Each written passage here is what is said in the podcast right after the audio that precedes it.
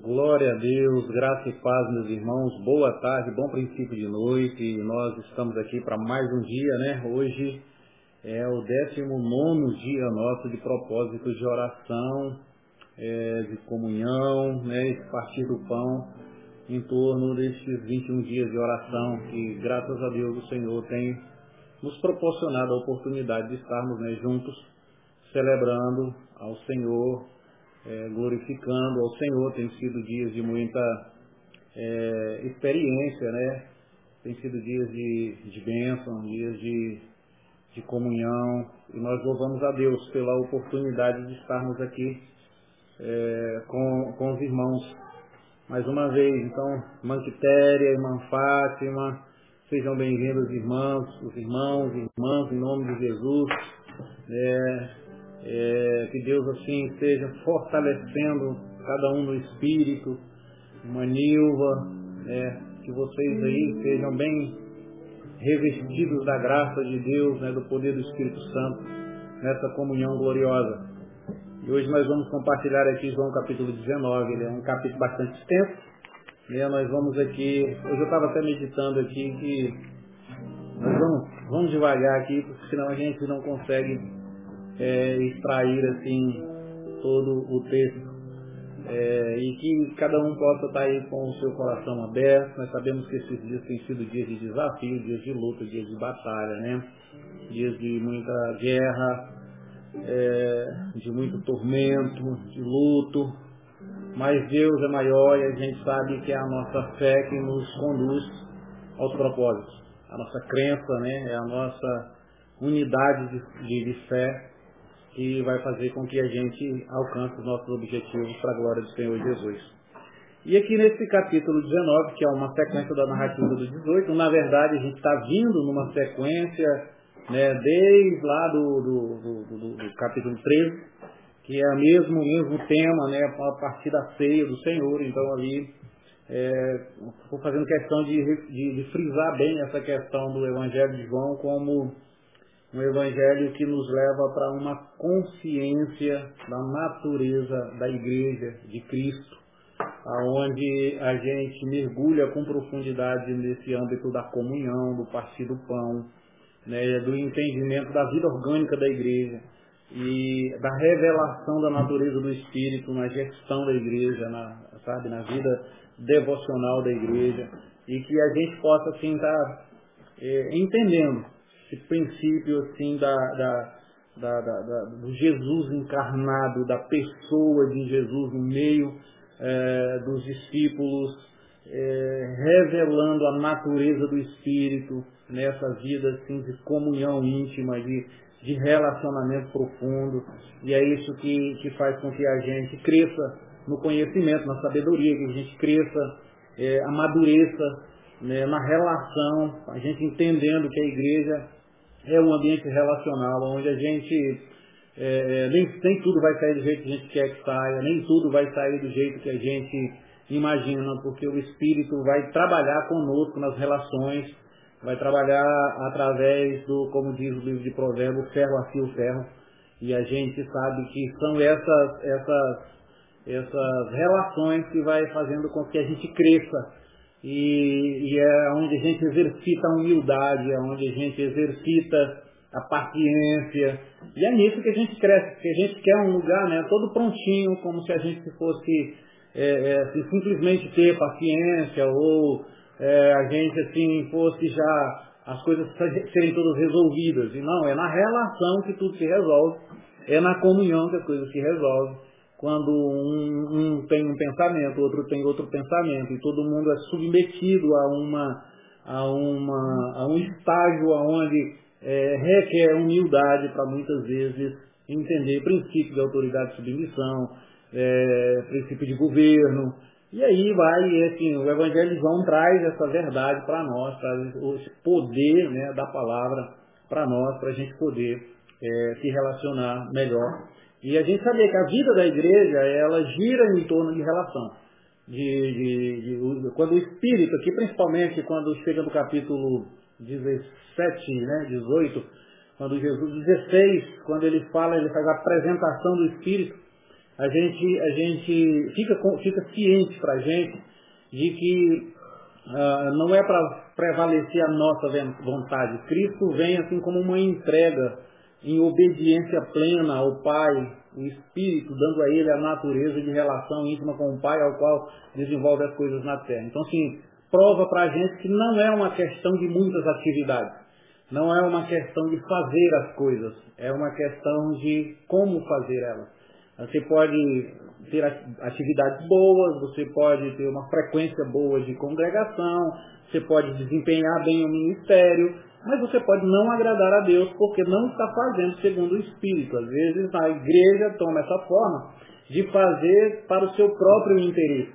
E o que Cristo veio revelar para nós é que tudo deve ser feito para a glória do Senhor e não para a glória do homem. Tem que ser para a obediência do, do, do Espírito de Deus. E assim vai, né? E é nessa relação que a gente precisa crer, que a gente precisa crescer em nome de Jesus. Amém? Então vamos aqui para a leitura de João capítulo 19.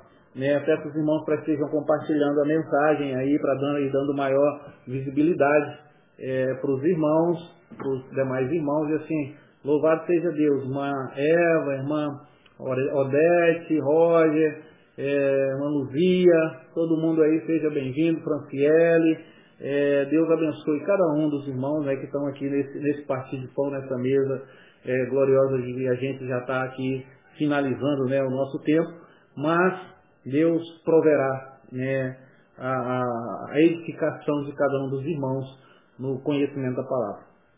Então vamos lá. João, uh, João capítulo 19, nós vamos falar agora sobre esse momento em que Jesus ele é humilhado, ele é espancado, depois Pilatos cede aos clamores dos judeus, leva Jesus ao, ao julgamento público, e vem então o momento da crucificação, tudo ocorre aqui nesse capítulo 19.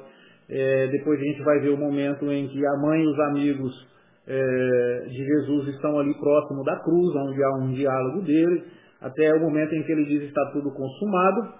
É, ele é, aqui na parte final, é, naquele momento em que ele é transpassado, transpassado pela, pela, pela espada, né, pela lança, e então finaliza com o, o sepultamento de Jesus nesse capítulo é, 19. Amém? Então inicia dizendo assim: Sendo assim, Pilatos tomou a Jesus e o mandou flagelar. Os soldados trançaram uma coroa de espinho e a puseram na cabeça de Jesus. E ainda vestiram-no com uma capa de púrpura. Aproximavam-se dele e diziam: salve rei dos judeus, e, esbofeteavam seu rosto. Mais uma vez Pilatos é, saiu e afirmou aos judeus, Vedes, eu trago a vossa presença para saberdes que não encontro nesse homem motivo algum que eu possa condenar. Amém? Vamos então aqui apenas dar uma meditada nesses cinco versículos, quatro versículos iniciais que fala aqui desse momento que eh, Pilatos mandou flagelar. Ou seja, chegou um momento em que intensificou eh, o, o, aquele momento de dor, né, aquele momento de, de, de, de onde todos partiram para cima de Jesus agora para uma parte final. Então os soldados trançaram uma coroa de espinho e puseram na sua cabeça e começaram então a, a chacotear, começaram a, a, a, a falar em palavras de blasfêmias contra ele. Mas aqui eu quero primeiro aqui fazer menção a essa questão do aumento, do aumento do, do, do flagelo. É, se a gente observar na nossa vida, há uma intensidade de problemas que vão crescendo a cada dia na nossa vida. É, nesse caminho da crucificação, ele em determinados momentos se intensifica é, mais as circunstâncias difíceis que a gente enfrenta. Sabe, aquela coisa que parece que um, um, um abismo puxa o outro, uma situação difícil puxa a outra. Aí chega determinado momento que você é, realmente é provado num nível extremamente elevado. Aqui elevou o nível de provação é, relacionado a Jesus. Aqui nós vamos ver que é colocado sobre ele nesse momento agora, além de chicoteado, além de insultado, é feita uma coroa de espinho. Essa coroa de espinho, ela mostra muito essa natureza humana nossa, essa natureza carnal, espinhosa da gente, onde um não pode tocar no outro, onde um não pode triscar no outro, que cada um está se ofendendo, se ferindo. E essa coroa de espinho, ela vem como uma blasfêmia.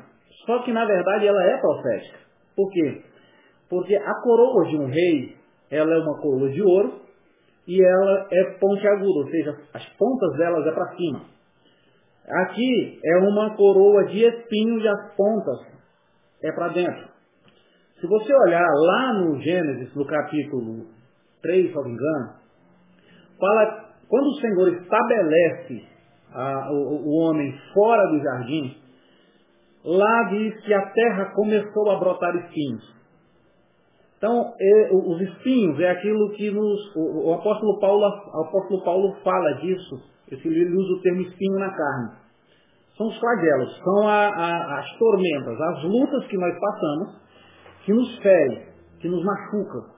E, e quase sempre são colocadas por pessoas, muitas pessoas que a gente convive, muitas pessoas que a gente se relaciona, elas lançam sobre nós é, alguns espinhos que, nos, que para nos ferir, que vem para nos provocar, que vem para nos humilhar, que vem para confrontar a nossa natureza. Mas o que, é lindo aqui no meio dessa história? É claro que todo esse escárnio, toda essa depravação dos homens aqui é ridículo, mas o que é lindo é o comportamento de Jesus. Por quê? Mesmo sendo atacado, mesmo sendo humilhado, ele mantém um controle emocional, ele mantém um controle espiritual diante da situação. A minha pergunta é: nós, como cristãos, como estamos reagindo às provocações das pessoas ao nosso redor? Amém, irmão? Para a gente meditar. Porque o comportamento de Cristo foi de controle de controle. Ele não revidou, ele não é, blasfemou, ele não reclamou. Então, é, como que nós estamos reagindo quando as pessoas nos ferem, quando as pessoas nos atingem com coisas que não são nem verdade contra nós? Como nós reagimos a, a quando as pessoas nos, nos, nos, nos agridem? nós reagimos com o nervo à flor da pele, dando porrada, nós reagimos na gritaria, nós reagimos é, é, como Pedro, puxando a espada e cortando a orelha. Qual é a nossa reação? Importante a gente meditar nisso e pedir ao Espírito Santo que nos venha nos vestir com essa mesma natureza de Cristo, para que a gente tenha competência para lidar com, a, com, com o massacre dos inimigos contra as nossas vidas. Amém, irmão? Parece uma loucura, mas não é não. Isso aqui chama dependência plena do Espírito de Deus. Confiança no amor de Deus. Por isso que a gente precisa, é, é, quando eu vejo uma pessoa, um cristão, que ele é extremamente nervoso ao revidar as provocações, que ele é violento dentro de casa, um marido que já sai no grito com os filhos, que já sai na, na, nos gritos com a esposa, mostra que ele não está vestido da natureza de Cristo e que ele não está tendo uma vida espiritual segundo o coração de Deus.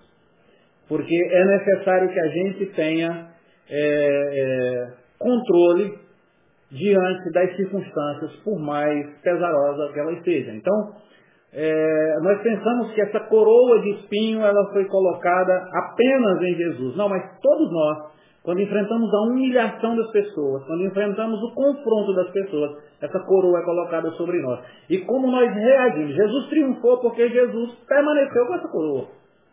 Ele foi até o fim, ele, ele suportou a dor, ele suportou a, a provocação. E o grande, o grande segredo de um homem curado, de uma mulher curada, de uma pessoa resolvida, é ela ser capaz de lidar com provocação, com escárnio, com, com, com zombação, com discriminação, porque é, é, a gente geralmente, é, é, geralmente a gente tem uma tendência a, a, a sair na defensiva da nossa honra, na defensiva do nosso nome. Mas o que é que eu fiz para merecer isso? Eu não sou, eu sou um filho de Deus. Como se isso não acontecesse com um crente, com, com um homem de Deus, com uma mulher de Deus. Não, irmão. É exatamente em meio dessa circunstância que Jesus vai ensinar para os discípulos dizer assim, você dá, vocês deem graças, vocês louvem a Deus, quando levarem vós aos tribunais e mentindo contra vós, né, disserem difamações, quando falarem mal, quando mentirem contra vós. Ele está dizendo assim, dai graças. Agora, é importante a gente analisar, esse está sendo o meu comportamento? Como homem de Deus, como mulher de Deus. Amém? Então vamos, vamos refletir nesse aspecto. No versículo 5 ele prossegue dizendo assim, então, e veja que Pilatos aqui ele vai fazendo uma, uma sequência de, de, de atitudes que revelam muito a natureza do próprio Pilatos. Então, assim que Jesus veio para fora, usando a coroa de espinhos e a capa de, de, de púrpura, disse Pilato ao povo, Eis o homem. Ao, ao verem-no, os chefes dos sacerdotes e os guardas gritaram, crucificam, crucificam-os. Mas Pilato contestou-os, dizendo, levai-o vós outros e crucificam, pois eu não encontro nele culpa alguma. Deixa eu colocar aqui primeiro esse versículo 5 e 6 aqui, fala de, de algo que é muito importante nós meditarmos, porque tem algo acontecendo nesse tempo de hoje muito semelhante a isso. Esse grito crucifica ou crucifico, ele é um grito estratégico. Ele é dado por quem? Ele é dado pelo os mestres da lei, alguns fariseus, alguns saduceus, e também está ali é, é, os chefes dos sacerdotes. Então, quem eram essas pessoas? Essas pessoas eram os líderes. Essas pessoas eram quem deveria, na verdade, estar fazendo a política exatamente o contrário. Só que essas pessoas, elas, o ato delas é um ato de manipulação da opinião. Nós vivemos essa mesma realidade nos dias de hoje. Se a gente não tomar muito cuidado, nós acabamos gritando um grito que não é é, você vê que Pilatos é um homem que fica acuado na situação. Ele faz o que ele não queria fazer. Ele faz por quê? Por causa da pressão dos líderes. E tem muita gente dentro de igreja, por exemplo, que fica debaixo de pressão de líderes. E essa pressão de líderes faz com que eles muitas vezes levantem bandeira anticristo. Fazem com que eles vivam uma realidade que não é a realidade do Espírito de Deus. E sim uma realidade carnal, um desejo carnal, um ciúme, porque o que estava acontecendo aqui? Os escribas, os mestres da lei, os chefes das sinagogas, estavam num ciúme monstruoso de Jesus. E, se você observar, o que mais destrói o ministério de igrejas são é, esse espírito. Esse é um espírito covarde.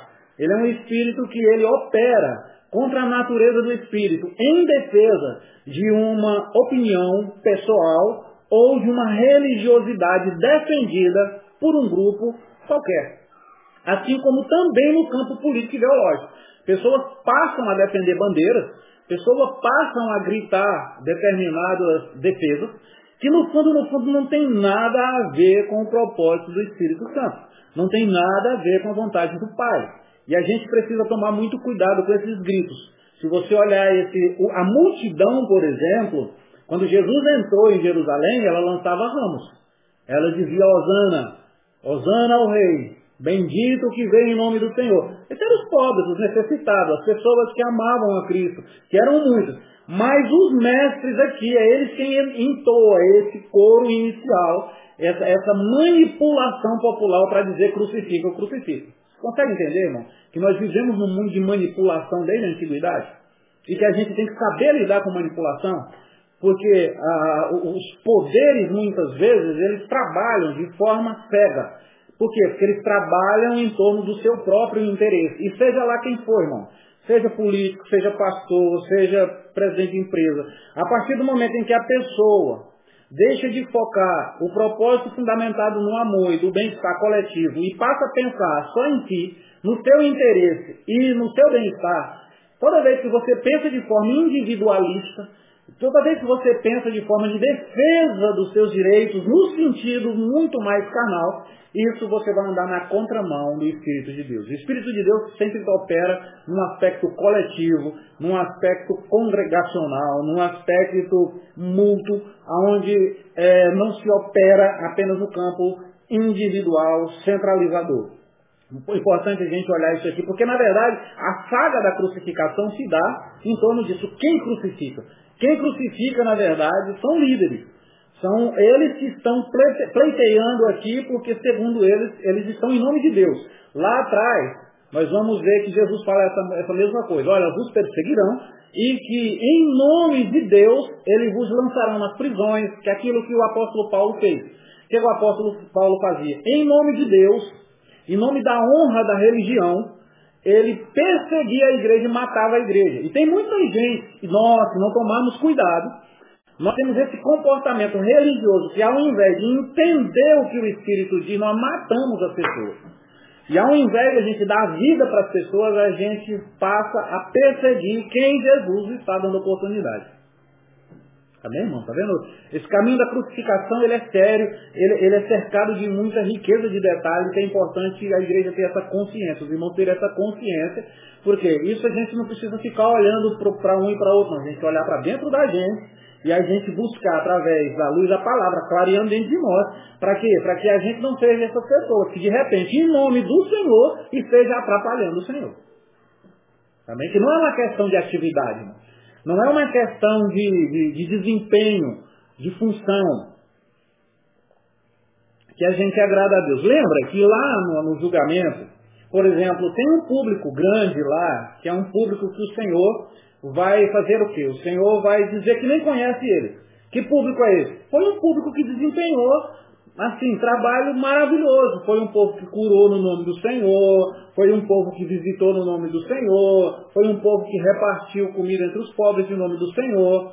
Só, em nome, em nome, entre aspas, porque eles fizeram com interesse próprio. Eles fizeram para sua própria vaidade. Eles fizeram por qualquer outro motivo, menos o que o Espírito diz à igreja, que é fazer com amor. Ele diz assim, ó, ainda que tu reparta os teus bens entre os pobres, se não tiver amor, se você não tiver uma consciência de que não é só uma questão de dar a coisa para a pessoa para se ver livre, mas uma questão de você estar ali preocupado com a relação, com a afetividade, com o carinho com a pessoa, porque muitas vezes mais vale uma, uma, uma, um, um, um pequeno presente dado com amor do que uma fortuna dado com interesse próprio. Se você der uma flor com amor para Deus, conta muito mais que você der um carro com interesse próprio. Por quê? Porque o foco não está sendo a essência do que o Espírito ministra ao nosso coração. Cristo se entregou por nós. Ele não veio aqui para pleitear direitos. Na verdade, ele veio aqui para abrir mão de direitos. Irmãos, essa, essa, essa, essa estrada ela é, ela é estreita, viu, irmãos? A gente pensa, ah, mas essa vida então não tem sentido. Mas essa é a ignorância nossa por não nos deixar ser governado pelo Espírito. Porque quando nós somos governados pelo Espírito, nós vamos entender que servir é melhor do que ser servido. A plenitude, na verdade, está em servir. Está em servir, não tenha dúvida disso. Nos níveis mais profundos. Então Cristo está nos servindo suportando coroa de espinho, su suportando um, um, flagelo aqui horrendo, suportando aqui um escárnio, em nome de quem? Dele? Não, para nos salvar. Que todo aquele que entendeu esse propósito vai saber se colocar no lugar dos outros e nunca ficar cobrando dos outros aquilo que muitas vezes os outros não têm nem condições de dar. Mas vamos lá, vamos, vamos prosseguir porque é, é, a igreja do Senhor é uma igreja chamada para viver na comunhão, no amor, no partir do pão. E o que eu posso dizer para os irmãos, aqueles que vivem no Espírito, eles vão sempre experimentar coisas gloriosas. O pastor Davi, né, que faz parte do grupo do pastor Cote, uma vez a gente estava no seminário lá em, em Fortaleza, E ele falou uma coisa que eu sempre guardo isso comigo. Ele diz assim, tem coisas que só milionário e missionário experimentam. Milionário é porque tem dinheiro para comprar, e missionário é porque Deus é misericordioso para dar. E é verdade, é verdade. Porque é, é, a gente precisa entender que é, Deus realmente ele é bom. Ele é maravilhoso. Ele é, é, é, é assim, ele vai suprir as nossas necessidades. Eu, quando eu estou falando desse conceito, desse princípio do Evangelho, não é que nós temos que ter uma vida miserável, de escassez. Não, não é isso, irmãos. É entender o significado do, de por que eu faço as coisas. Amém? Deus é Deus do ouro, da prata, Deus é Deus de maravilha, Ele te faz prosperar na terra, Ele te abençoa de forma abundante. Agora, com propósito com propósito, porque a partir de uma. As pessoas caem muito mais, irmãos, na prosperidade do que na escassez. Na escassez você chega, se achega para a presença do Senhor. Na doença, na dor, na pobreza, na agonia. Agora, coloca um pouco de dinheiro no bolso, coloca um pouco de infraestrutura na sua mão, um bom carro, uma boa casa, e aí, sabe aquele velho ditado, quer conhecer o homem? Deporia ele. Quer conhecer o homem? Dê poder a ele. Quer conhecer a mulher? Dê poder a ela. E nós estamos vendo um Jesus que é todo poderoso, criador dos céus e da terra, se humilhando numa morte, numa morte de cruz.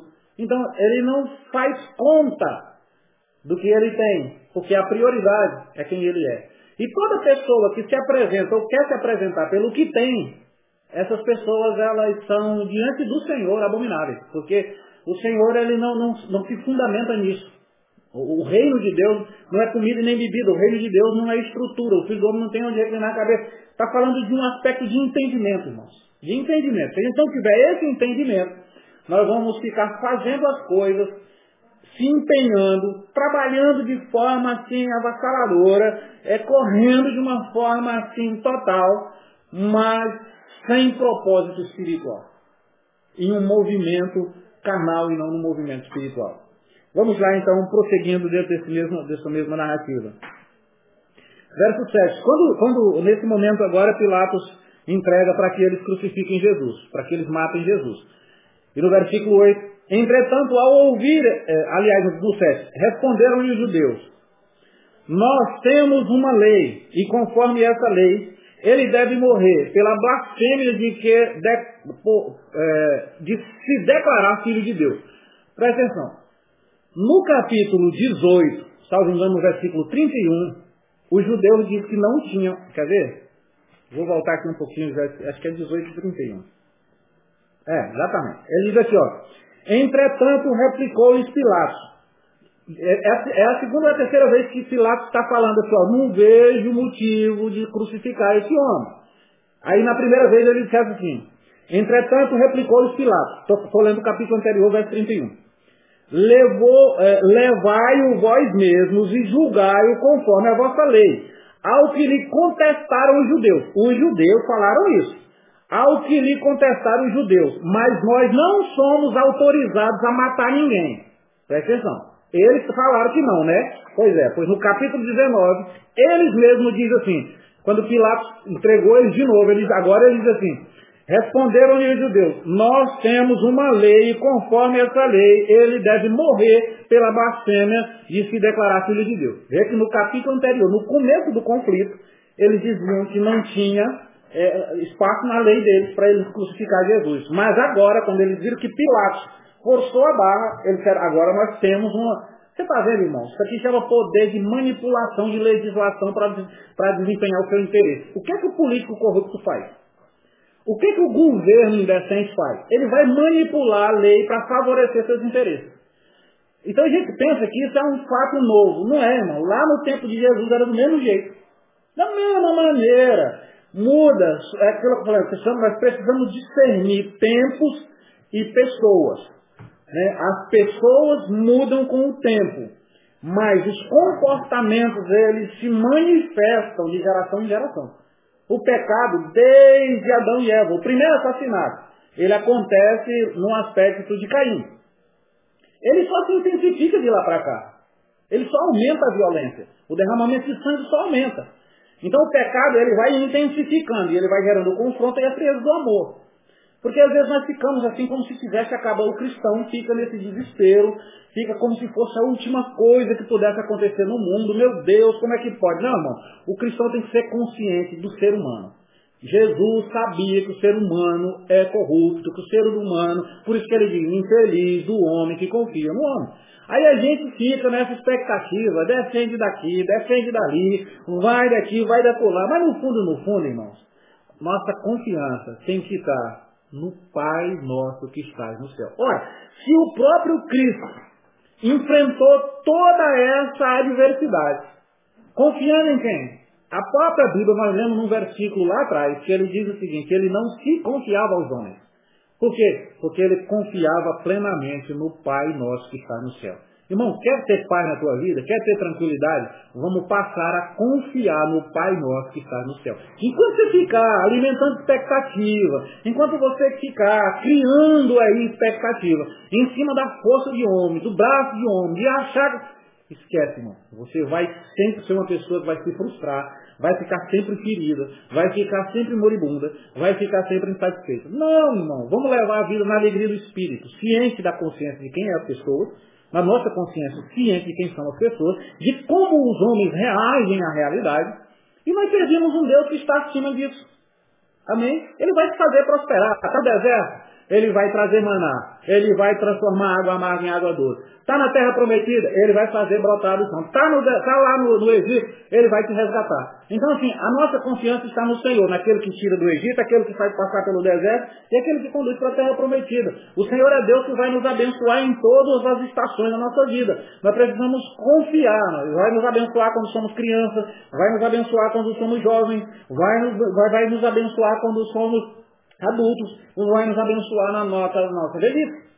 Amém? Então confia no Senhor, espera no Senhor, saiba passar pela tribulação. O Senhor ele, ele fala isso muito claramente. Olha, nesse mundo vocês vão passar por tribulação, vocês vão passar por flagelo, vocês vão passar por, por, por, por problemas, vocês vão enfrentar uma oposição terrena, vocês vão lidar com gente difícil, vocês vão lidar com gente mentirosa, com gente traidora, com gente do coração duro. Você vai mexer com tudo que é espécie de gente. Mas ele está dizendo, olha, vocês não desanimem.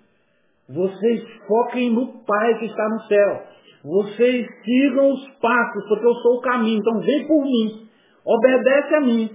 Siga a mim. E você não vai se frustrar. Você vai saber administrar, ter equilíbrio e dizer, aleluia, glória a Deus. Irmão, está chovendo, glória a Deus. Está fazendo sol, glória a Deus. Irmãos, o apóstolo Paulo, ele chega a essa conclusão, ele diz, olha, eu aprendi a ser grato, a ser satisfeito, a ser pleno em todas as, de todas as maneiras. Sabe aquela adoração extraordinária de Abacuque? Ainda que não tenha gado no curral, ainda que a videira não produza fruto, ainda, irmãos, ele diz assim, sobretudo, eu louvarei o nome do Senhor. Apóstolo Paulo, olha, aprendi a estar contente na prisão, solto, é, com fome, com a mesa farta, nos aplausos, na crítica. Então em tudo eu dou graças. Por quê? Porque a minha conexão é com o céu e não com as circunstâncias que me prendem. Mostra que é uma palavra de maturidade.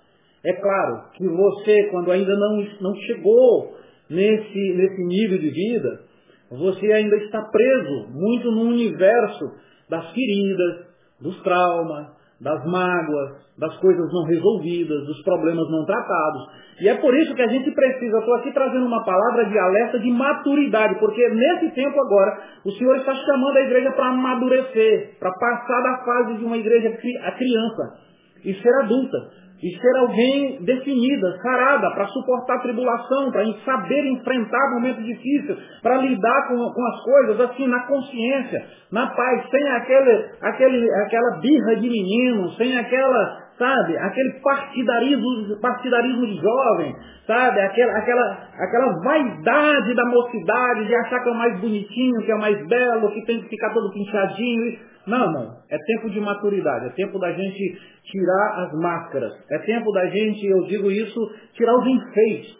Né? Tirar o, os adornos e sermos a pureza, essa pureza de fé, essa pessoa que chega diante do rei com o que é, não é aparentando o que não tem, ou o que tem.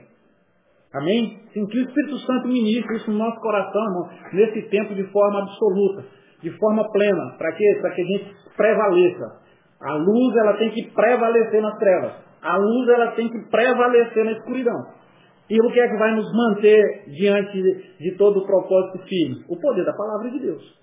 O poder da palavra de Deus. Não tem, não tem outra, não tem outra, é, é eu, não, eu não tenho outra. É como o apóstolo Pedro disse, mas Senhor, quando a coisa apertou, né, quando esse, o evangelho da crucificação foi anunciado com bastante intensidade ali, aquela multidão que comeu o pão, aquela multidão que viu o milagre, né, chega do outro lado, Jesus já fala logo para eles, vocês estão vindo atrás de mim, mas eu sei por que, que é. É porque vocês comeram muito ali, né, esse dia atrás, agora vocês querem de novo. Então ele começa a dar uma palavra dura, e nessa hora ele começa o quê? A dispersar. E aí, na verdade, o que que, o que, o que, que aconteceu? Jesus falou, ó, vocês também querem ir? A multidão dispersou. Né? Nós compartilhamos isso aqui esses dias atrás, vocês se lembram, né? A multidão, dispersou, ele virou para os discípulos, vocês também querem ir? Boa viagem. Aí Pedro, Pedro, na, na, em toda a, a, essência dele, a excelência dele, ele diz, mestre, mas para onde iremos se só tu tens as palavras de vida eterna? Então, é uma consciência. Quando você tem uma consciência do mestre, quando você tem uma consciência do Espírito, você vai saber que lá é o melhor lugar para a gente estar, em nome de Cristo. Amém? Aliás, é, na essência do Cristo.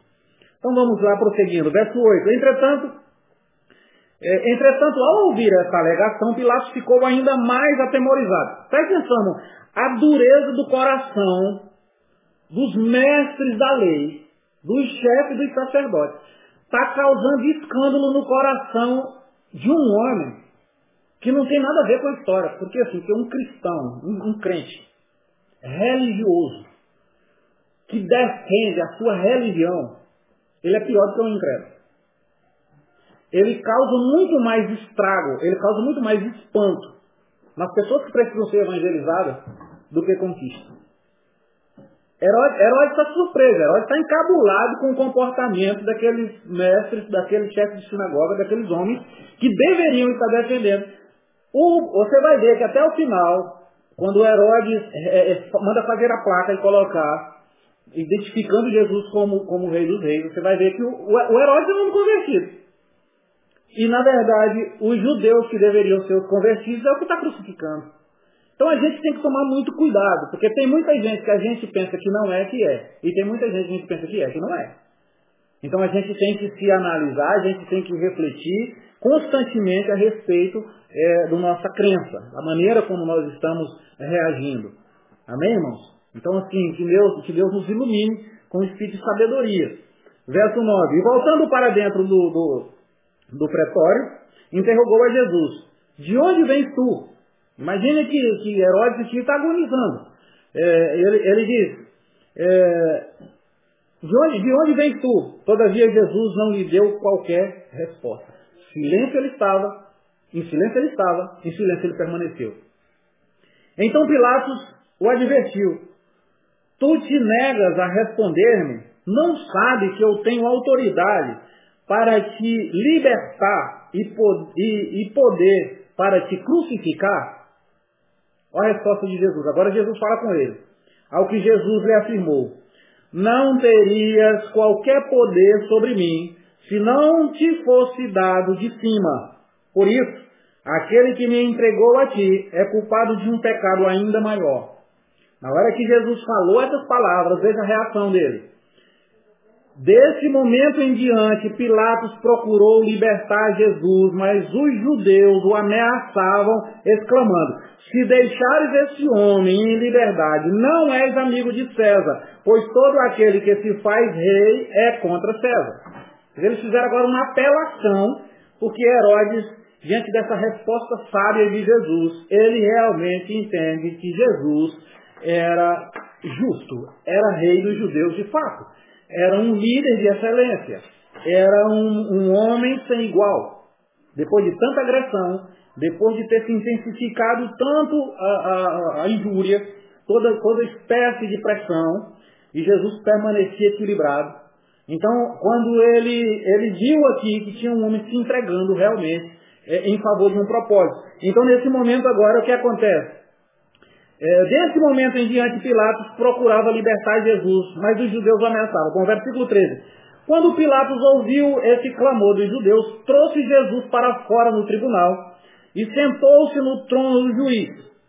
E em um lugar conhecido como pavimento de pedra, mas em aramaico é Gábata, e esse era o dia da preposição, a sexta-feira da semana da Páscoa, por volta da hora sexta, quando então Pilatos declarou aos judeus, eis aqui o vosso rei. Eles, porém, exclamavam, a morte, a morte, crucifica-o. Então Pilatos lhe perguntou, devo crucificar o vosso rei? E o chefe, veja que Pilatos está convertido e provocando a situação. E aqui ele diz assim, crucificar, é, crucificar o vosso rei, e os chefes dos sacerdotes lhe responderam, não temos rei senão César. Aqui nós estamos vendo que um povo confiante no governo terreno, um povo confiante no Império Romano e não no reino de Cristo. E essa indagação a gente precisa fazer dentro de nós. Em quem eu estou confiando? Eu estou confiando nos poderes dessa terra, nos governos dessa terra, ou eu estou confiando no governo de Cristo, no governo do Espírito? Ou eu estou confiando na paternidade do Senhor? Então, assim, que Deus esteja iluminando os olhos do nosso coração para que a gente possa saber aonde estamos colocando a nossa fé, aonde estamos manifestando as nossas virtudes, qual o, o significado da nossa crença, porque Jesus está convicto do seu propósito. Muitas vezes essa convicção nos falta na vida cristã.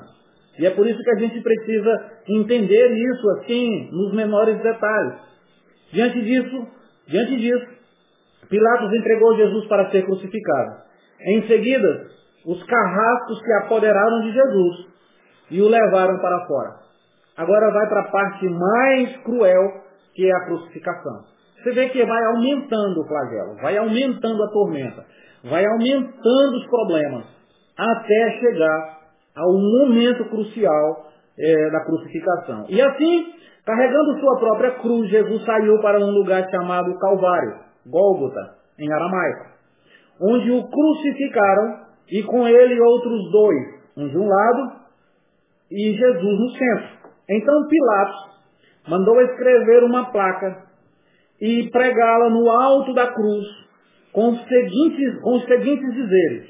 Jesus Nazareno, o rei dos judeus. Muitos dos judeus leram a placa de Jesus, pois o lugar em que ele foi crucificado ficava próximo da cidade e a placa estava escrita em aramaico, latim e grego. Os chefes dos sacerdotes dos judeus discordaram de Pilatos, dizendo, não escrevas o rei dos judeus, mas sim que esse homem se dizia rei dos judeus. Todavia, Pilatos lhes assegurou, o que escrevi, escrevi. Amém, irmão? Tudo isso para quê? Para que se cumprisse as escrituras. Tudo isso para que, se cumprisse o que os profetas tinham profetizado. Então nós vamos ver aqui em muitos, em muitos momentos, pessoas que têm a figura de Pilatos, que se sentem impressionadas em determinados ambientes, em determinados lugares, que elas não conseguem manifestar a sua fé com, com afinco, com medo dos seus cargos.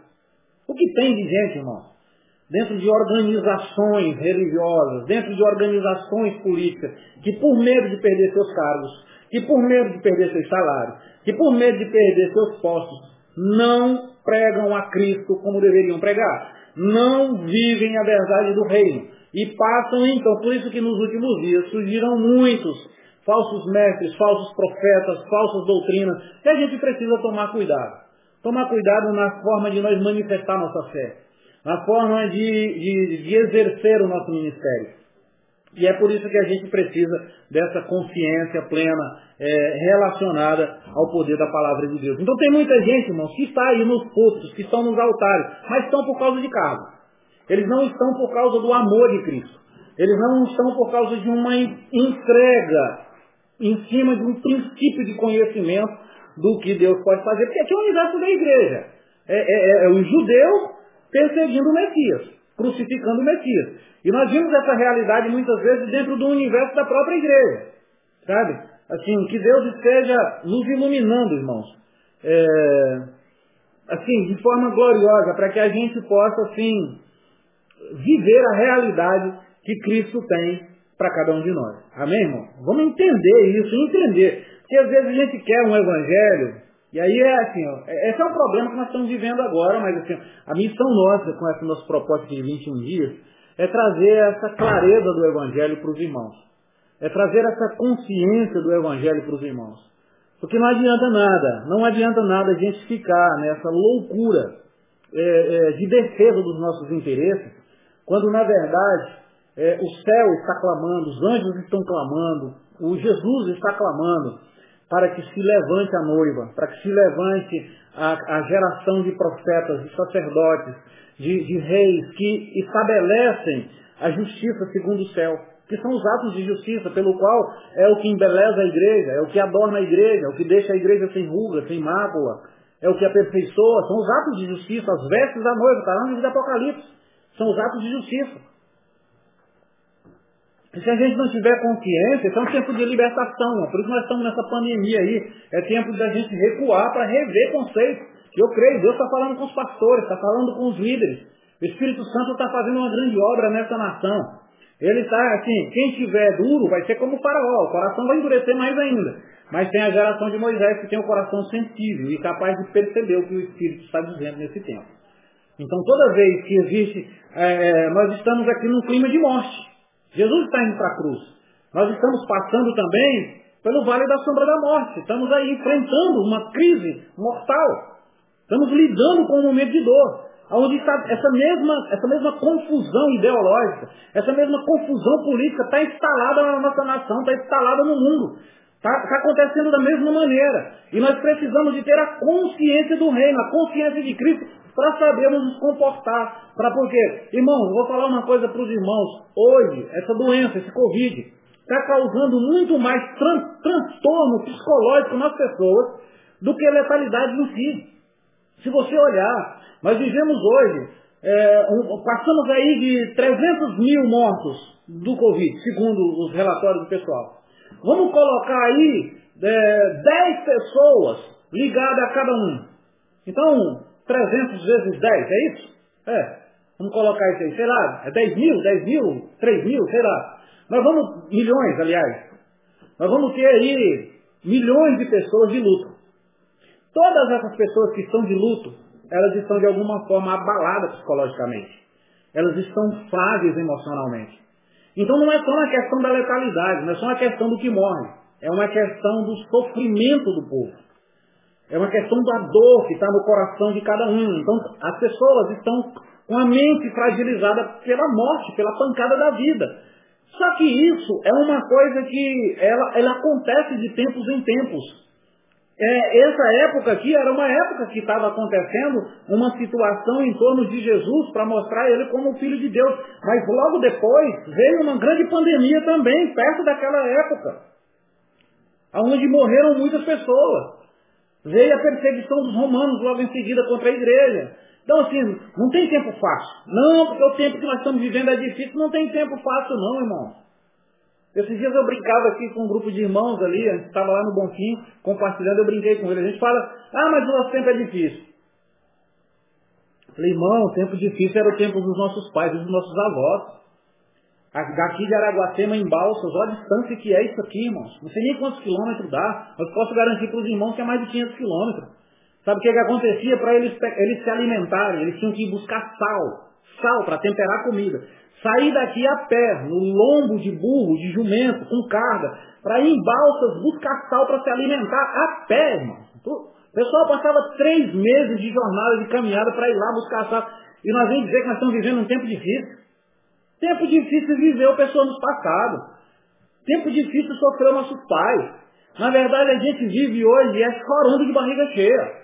E aí qualquer, nós estamos igual aqueles meninos que mimados, Que quando acontece uma tribulação, aí é aquela coisa como se o mundo tivesse se acabando. Não, irmão, nós estamos vivendo um tormento, um tormento que todas as gerações passam. O que nós temos que ter é a consciência de quem nós somos.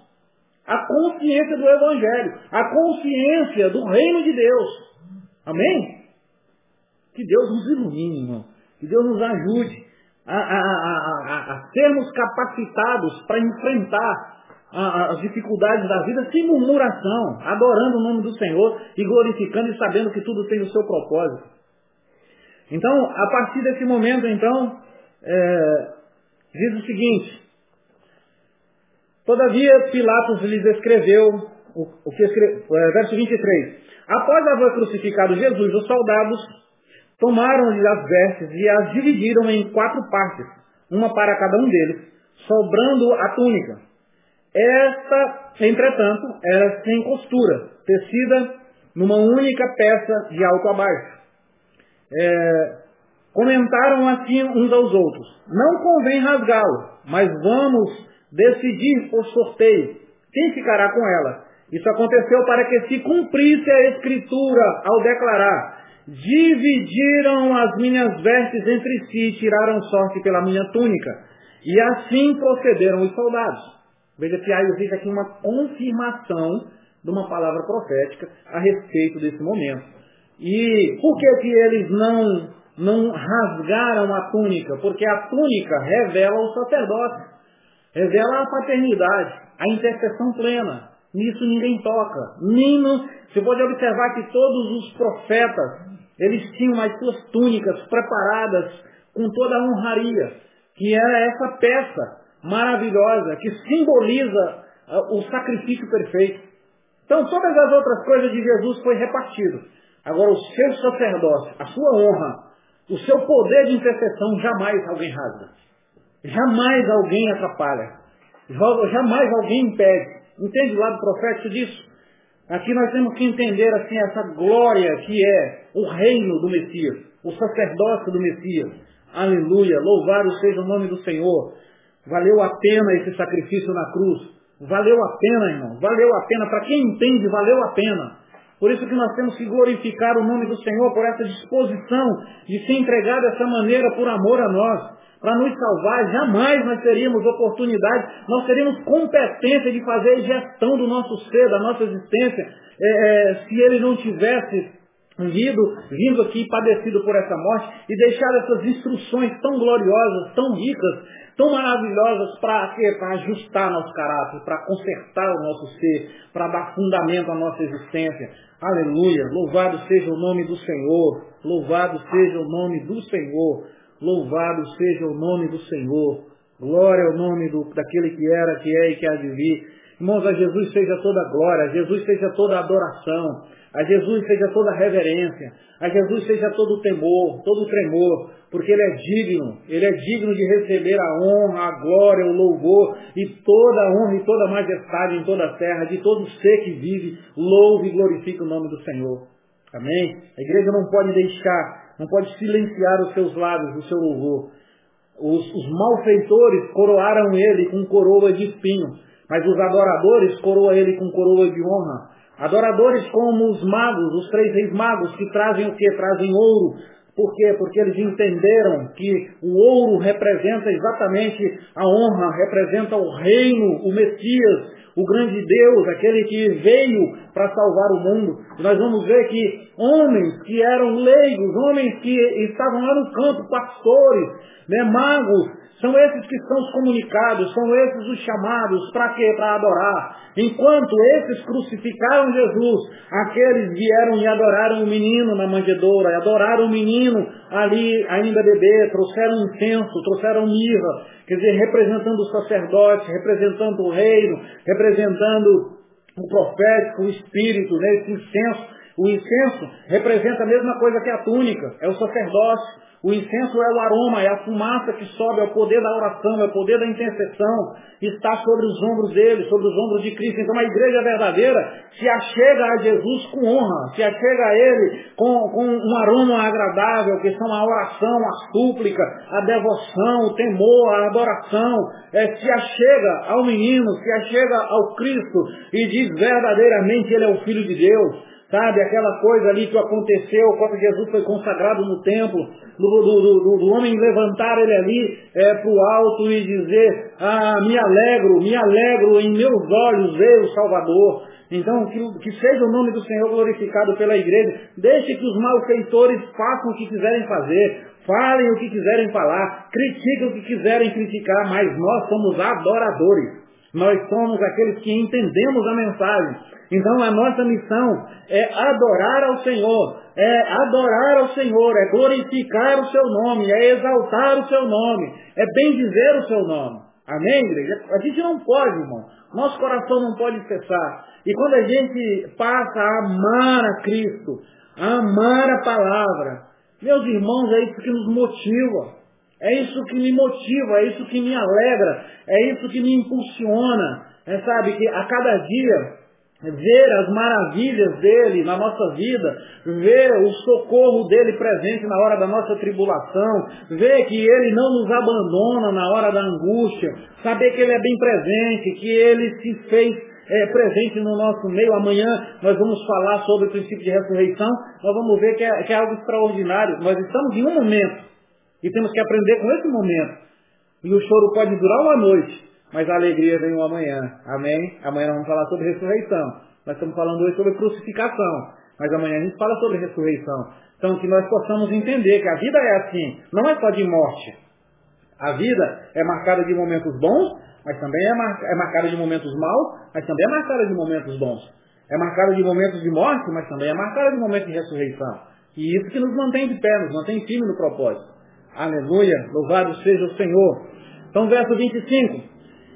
Próximo à cruz de Jesus estava sua mãe, a irmã dela, Maria, mulher de Clopas, e Maria Madalena. É, quando Jesus, contudo, viu sua mãe, e junto a ela o discípulo a quem ele amava, disse à sua mãe, mulher, eis aí teu filho. Era o próprio João que estava ali. Em seguida disse Jesus ao, ao discípulo, eis aí a tua mãe. E daquele momento em diante, o discípulo amado a recebeu como parte de sua família. Irmão, veja que Jesus, que, que gesto, irmãos, emocionante. Que gesto lindo, que gesto assim, sublime.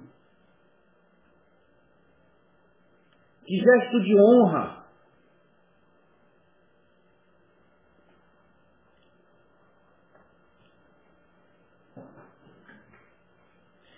Que gesto de excelência Jesus manifesta no alto da cruz, irmãos. Desculpe, irmãos. O fato dele, naquele momento, responsabilizar João e responsabilizar Maria, por quê? Porque a prioridade de Jesus sempre é a família. Sempre foi família. O Senhor, ele não veio aqui, irmãos, criar instituição, não. Ele não veio aqui criar CNPJ, não. Ele veio aqui criar uma família. Ele veio gerar responsabilidade familiar. E nessa hora ele está dizendo, João, eis aí a minha mãe. Eu estou indo, mas não se parte dela. Seja suporte para ela, até o fim. E aí ele diz para a mãe dele, João está aí, dê suporte para João. Que ele seja seu filho e que a senhora seja a mãe dele. Amém? Olha aqui, que coisa maravilhosa, que coisa triunfante, que coisa gloriosa. Para que a gente possa entender que Jesus está sempre nos chamando para a responsabilidade, está sempre nos chamando para as coisas extraordinárias. Então no versículo 28 diz, mais tarde, sabendo Jesus que tudo já estava concluído, para que a escritura se cumprisse, disse, tenho sede. Aleluia.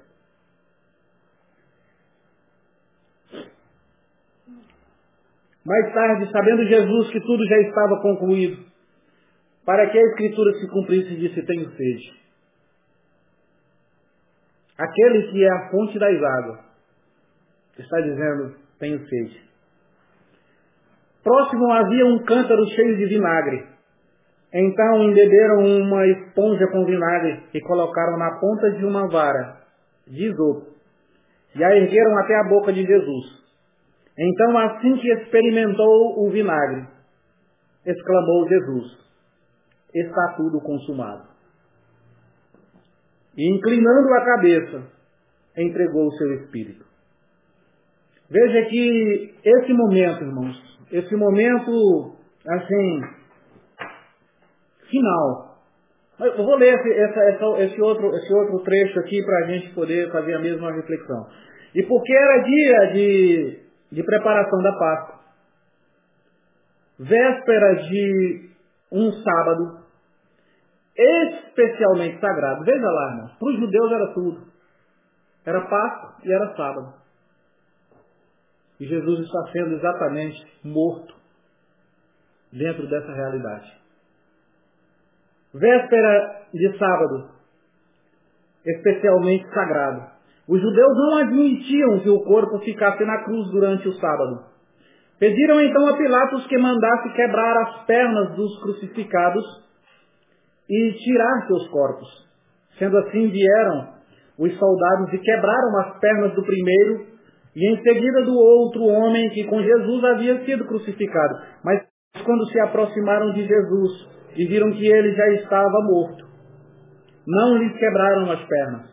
Contudo, um dos soldados perfurou o lado de Jesus com uma lança e imediatamente brotou sangue e água. Esses dias atrás eu falei sobre esse momento, aonde brotou sangue e água, que simboliza né, o poder do sangue de Jesus, que é a vida do Espírito, e a água, que é, o, e a palavra que lava a nossa vida. E que saiu né, aqui do lado de Jesus, da costela de Jesus. Né, da mesma maneira com que Eva foi tirada da costela do, do, de Adão, a igreja é tirada da costela de Jesus. Ela simboliza essa, essa, esse novo nascimento de uma igreja que surge a partir do sangue e da palavra, a partir da crucificação. Assim como Adão adormeceu, dormiu, um sono profundo, para que fosse tirado de Adão a costela para fazer Eva. Agora Jesus vai dormir um sono, vai, vai, vai, vai descansar esse momento, a fim de que surja dele a noiva amada, a esposa, a mulher, que agora não é mais uma figura, é milhares e milhares, é eu e você, que fazemos parte de um corpo, que é o corpo de Cristo. E é aí o sentido da igreja. É aí que está o verdadeiro sentido da igreja. É uma revelação profunda da construção desse propósito que é a igreja. Amém, irmão? Que coisa linda, que coisa maravilhosa. Eu me emociono porque, é, irmãos, eu, eu, eu, eu, eu tive a minha vida distante dos caminhos do Senhor. Eu vivi até meus 26 anos de idade a meu bel prazer, fazendo o que me dava na telha. Aos 26 anos de idade eu conheci Jesus, na sala de um hospital, entre a cruz e o punhal, quando já não tinha mais esperança. E naquele dia eu fiz uma aliança com Cristo.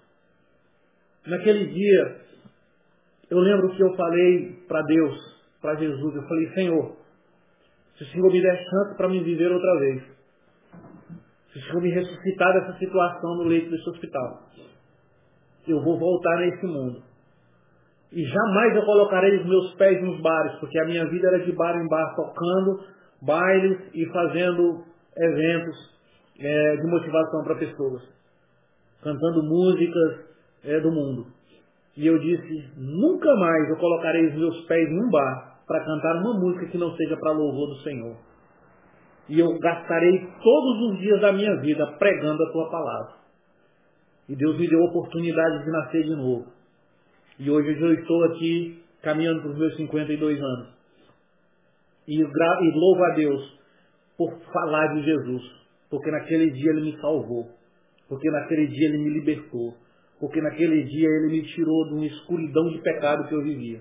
De um mundo macabro que eu vivia de um desentendimento pleno da vida em que eu vivia e me deu oportunidade. E eu sei que tudo isso foi por causa desse evangelho, foi por causa dessa palavra.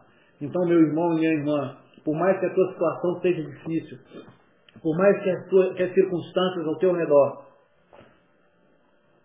sejam graves,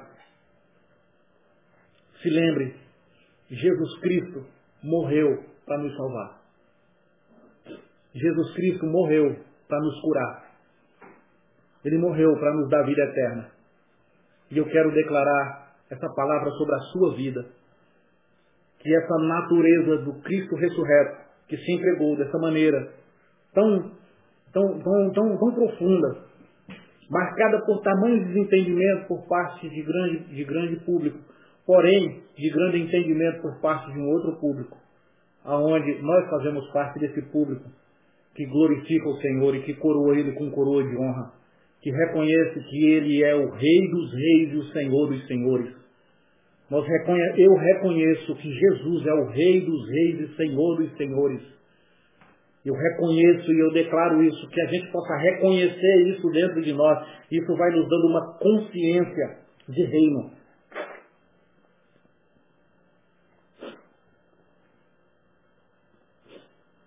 Desculpa, meus irmãos. Mas assim, é, é, esse momento, eu sei, é um momento, para mim, marca muito. Todas as vezes que eu estou lendo, concentrado essa passagem, é, é eu me quebranto, porque é, a gente precisa entender o valor desse sacrifício, irmão. Nós precisamos entender do profundo do nosso ser, nós precisamos entender. Enquanto nós não entendemos a profundidade desse amor, nós não somos capazes de nos esforçar para entregar, nos entregar pelas outras pessoas. Hoje nós vivemos muito mais preocupados com os nossos interesses, com a nossa própria vida. Irmão, eu estou nesse tempo, eu, não, eu, eu, eu, eu tenho aprendido uma coisa no meu coração. Enquanto vida eu tiver, eu vou viver para cumprir o propósito do Espírito Santo de Deus. Por isso que eu não paro de pregar, eu não paro de anunciar a palavra, eu não paro de ir nos lugares. Essa semana que vem vou para Brasília pregar, olha, está perigoso, tá... irmão, pode, pode se morrer, eu morrer na missão, aleluia, glória a Deus. Não, glória a Deus, irmão. Eu estou cumprindo o meu propósito, eu louvo a Deus. Então, assim, eu não vou deixar de cumprir o propósito. Eu não vou me calar, eu não vou me silenciar, eu creio no poder do Espírito de Deus, eu creio na ressurreição, eu creio na vida eterna. Eu creio em um Deus que é poderoso, acima daquilo que é natural, acima dessa vida. Eu creio assim, irmãos. Sabe, que Deus esteja nos cobrindo com a consciência do reino, com a consciência do Evangelho. Né? Louvado seja Deus. Semana que vem estou lá com os irmãos em Brasília, viu, pastor Eduardo? Estamos aí juntos, estamos juntos. Estamos juntos. Aqui não, aqui não, aqui é nego duro, não, não, não, não, não fofa não. É, verso então para a gente poder fechar esse momento aqui. Sendo assim, vieram os soldados, verso 5 contudo, me perdi aqui no versículo, mas vamos, vamos chegar aqui no 30 e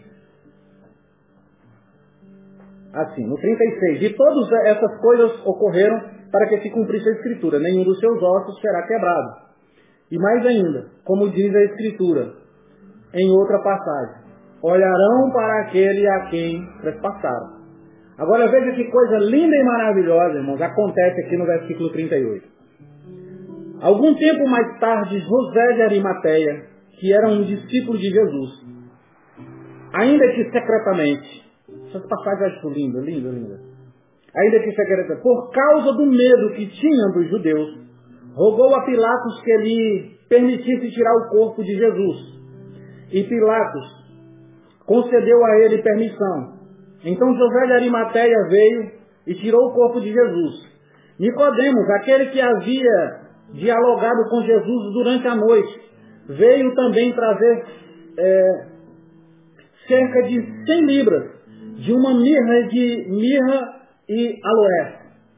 Assim pegaram o corpo de Jesus e envolveram em faixas de linho, juntando as especiarias conforme a tradição judaica de sepultamento. No lugar onde Jesus fora crucificado, havia um jardim, e no jardim um sepulcro novo, onde ninguém jamais havia sido colocado. Então aqui é, uma, é, uma, é um momento assim muito, muito marcante. No verso, último versículo diz assim, sepultaram Jesus ali, por ser dia da preparação dos judeus e considerando que o sepulcro ficava próximo. Aqui, assim, essa cena de José de Arimateia, ela revela muito na, a, na vida da igreja. Ela revela muito na nossa vida. Esse comportamento de José de Arimateia e esse, e esse comportamento de Nicodemos. É esses homens que aparecem na hora em que todos abandonam. E Deus sempre levanta pessoas, irmãos, para nos ajudar quando todo mundo nos deixa só. E isso é para que a glória de Deus seja manifestada, para que a gente não dê glórias a homens. Muitos momentos da nossa vida Deus vai usar pessoas que você nunca viu, que você não sabe quem é, você, você não tem a menor noção, mas que são pessoas que se observam, são pessoas que se admiram, são pessoas que gostam de você, elas nunca se revelaram, mas elas se observam de longe. E quando você menos esperar, em momentos em que não tem ninguém para te socorrer, essas pessoas aparecem. E assim, esse ato agora, esse momento agora, esse aqui é como o bom samaritano. É um momento em que todo mundo fugiu da raia. No momento em que todo mundo correu. Aquele que estava com medo, agora cria coragem. E enfrenta no momento mais difícil. E a nossa vida é assim. Quer dizer, aquele Nicodemos que foi ter com Jesus de noite, agora de dia, vai se comprometer junto com, com, com, com José de Arimateia. E eles se comprometem para poderem fazer ali um ato nobre, um ato ali de, de, de, de profundo amor, de profunda revelação e principalmente de profunda coragem. Imagine, eles estavam ali se expondo para serem mortos também. Mas eles peitaram a situação e corajosamente tomaram posicionamento, mostraram a cara. É, sendo ele um líder, uma autoridade. José de Arimateia vai lá, negocia, tira o corpo de Jesus. E vem agora Nicodemos convertido.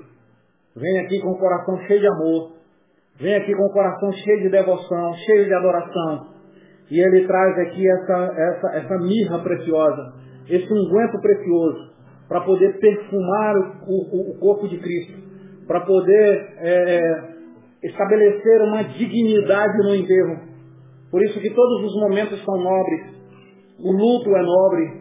E é no luto que revela a nossa adoração, a nossa compreensão, a nossa sensatez. São nesses momentos que revelam a nossa intimidade. Porque é nesses momentos que a gente precisa de que apareçam pessoas ao nosso redor. Então a igreja hoje, nesse tempo de luto, nesse tempo de morte, a igreja ela tem esse papel de José de Arimateia, de Nicodemos, de se apresentar, de, de poder colaborar, de poder ajudar, de poder compreender, de poder, é, de alguma maneira, contribuir com esse momento de dor, com esse momento de agonia, com esse momento de sofrimento. Então, irmão, nós vamos finalizar aqui capítulo 19, essa passagem tão marcante, tão profunda, né? e, e, e amanhã, capítulo 20, nosso penúltimo dia né, de propósito, nós vamos falar sobre o princípio da ressurreição que é assim uma mensagem gloriosa, também marcada assim de algo que, que nos impulsiona a crer, que nos impulsiona a, a, a, assim, a amadurecer diante dos, das circunstâncias, diante dos, dos problemas. E eu quero assim finalizar deixando aqui essa palavra para os irmãos de, de instrução, no sentido de que a gente tem que amar até o fim, que a gente tem que prevalecer que a gente tem que aprender a suportar a dor, que a gente tem que aprender a lidar com os dias difíceis, que a gente tem que aprender a lidar com a oposição, com os perseguidores, com os traidores, com aqueles que se opõem, com aqueles que estão sob pressão ao nosso redor e que de alguma forma vêm para nos atingir, vêm para nos pressionar, vêm para nos acuar, vêm para nos maltratar. Mas que a gente possa ter essa sabedoria de Cristo e silenciar o nosso eu, nossa autodefesa, né? e deixar as coisas fluírem e deixar as coisas acontecerem, e deixar Deus fazer a boa obra, deixar Deus cumprir o seu propósito. Amém, meu irmão? Que Deus esteja ministrando essa palavra no nosso coração, que a gente possa estar tendo assim, essa consciência é, do propósito de Deus, e que o Senhor esteja assim, é, é, ministrando no nosso espírito essa, essa liberdade para o triunfo, que é confiar no Pai, no Filho e no Espírito Santo. A Bíblia diz que aqueles que esperam no Senhor, eles renovam as suas forças. Então, assim, e é difícil você esperar no Senhor nos dias de tribulação.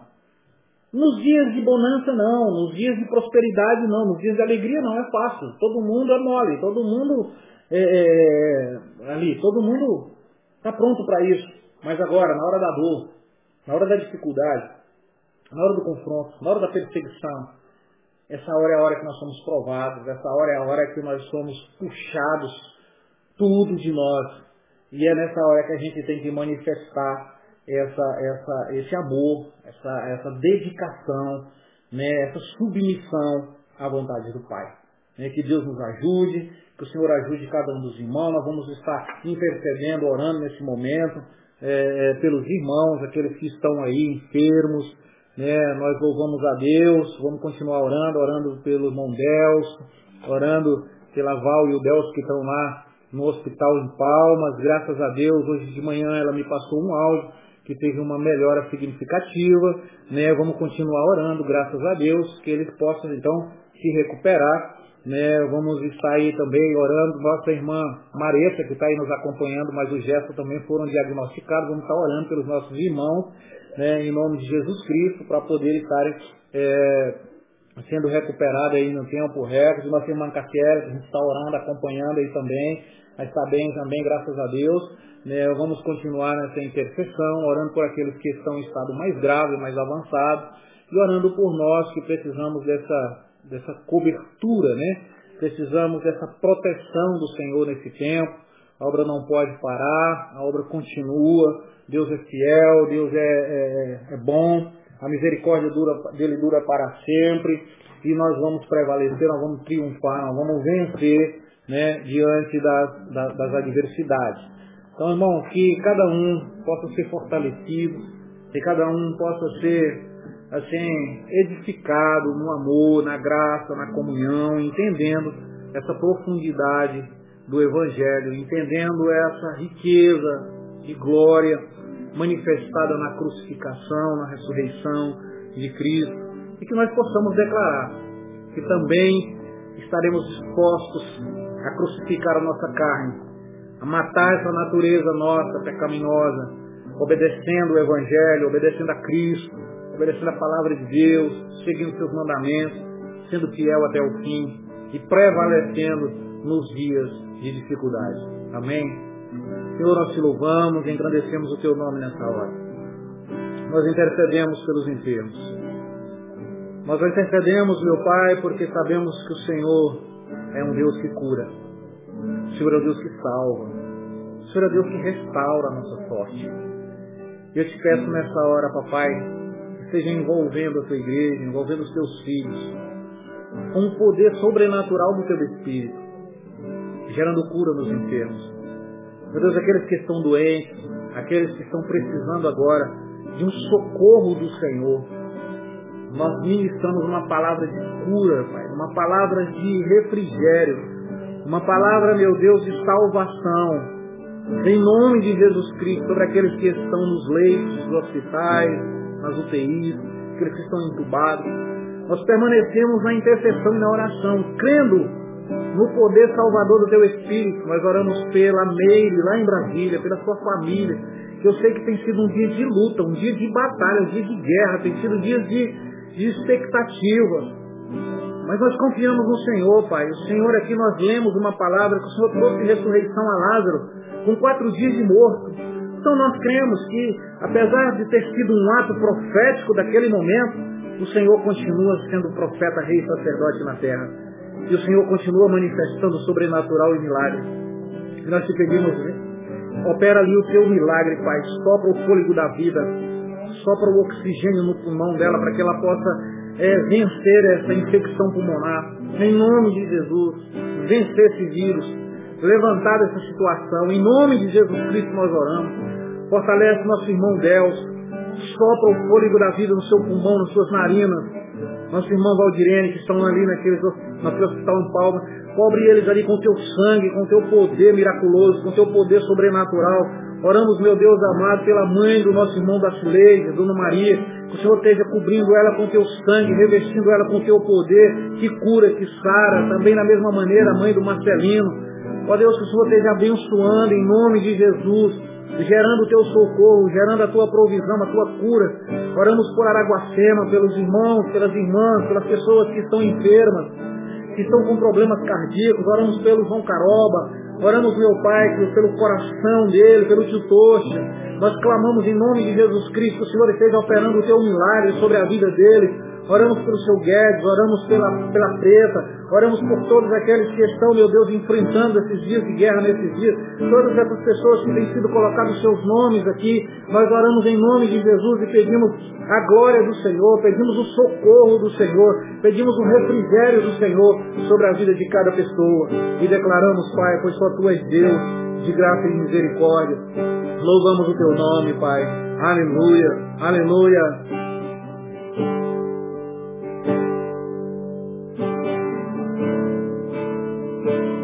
Aleluia. Glória ao teu nome, Senhor. Já estou crucificado com Cristo. Agora vivo, não mais eu. Já estou crucificado com Cristo. Agora vivo, não mais eu. Mais uma vez. Já estou crucificado com Cristo. Agora vivo, não mais eu. Cristo vive em mim.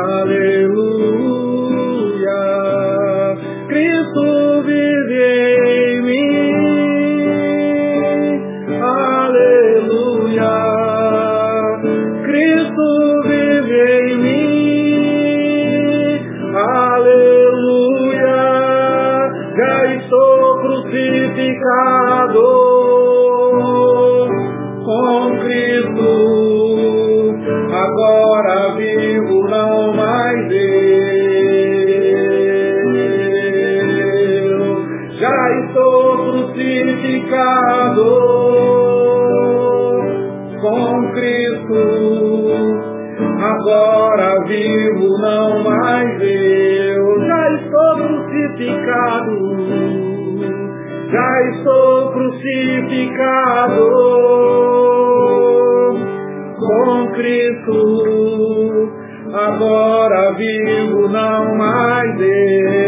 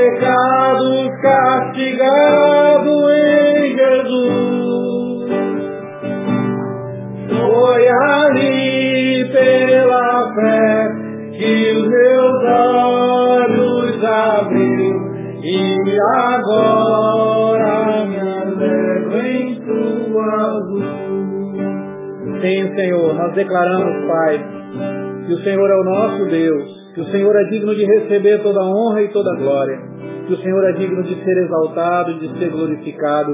Bendito seja o nome do Senhor.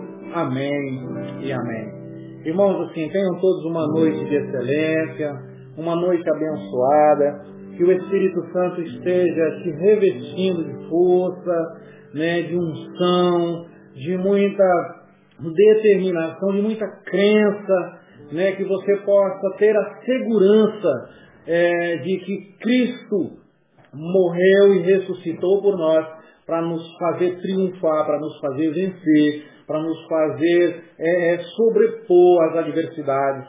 Por isso não temas, meus irmãos e minhas irmãs, não desanime, não desistam. Vamos permanecer na fé, vamos permanecer na comunhão, vamos permanecer na oração, nessa mesa que assim tem sido muito, muito, muito, muito gostosa. Na verdade já estou sentindo saudade aqui, é, é, caminhando aqui para o fim desse, desses dias, já estou sentindo saudade desse, desse momento, porque está sendo muito gostoso, está sendo muito significativo para mim, pessoalmente.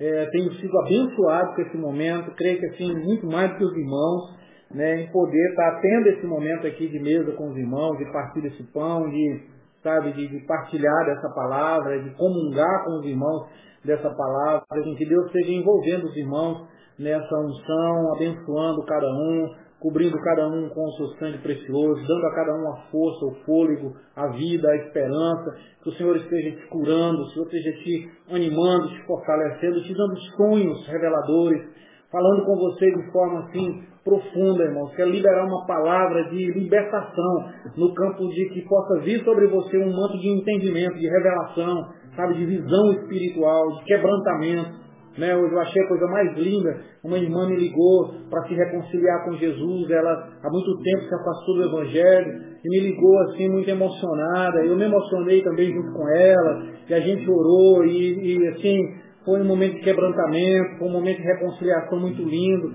né? Ali com aquela irmã. E eu fiquei muito feliz, né? E, e, e assim dela, dela expressar o seu amor, o seu arrependimento Falei, irmã, é isso que o Senhor está chamando nós nessa época agora, assim, para arrependimento, para confissão do pecado, para reconciliação, e aqueles que estavam afastados se chegar, para a gente ter uma consciência que Jesus está voltando, que a gente precisa consertar nosso, o nosso interior, ajustar o nosso, a nossa vida, né?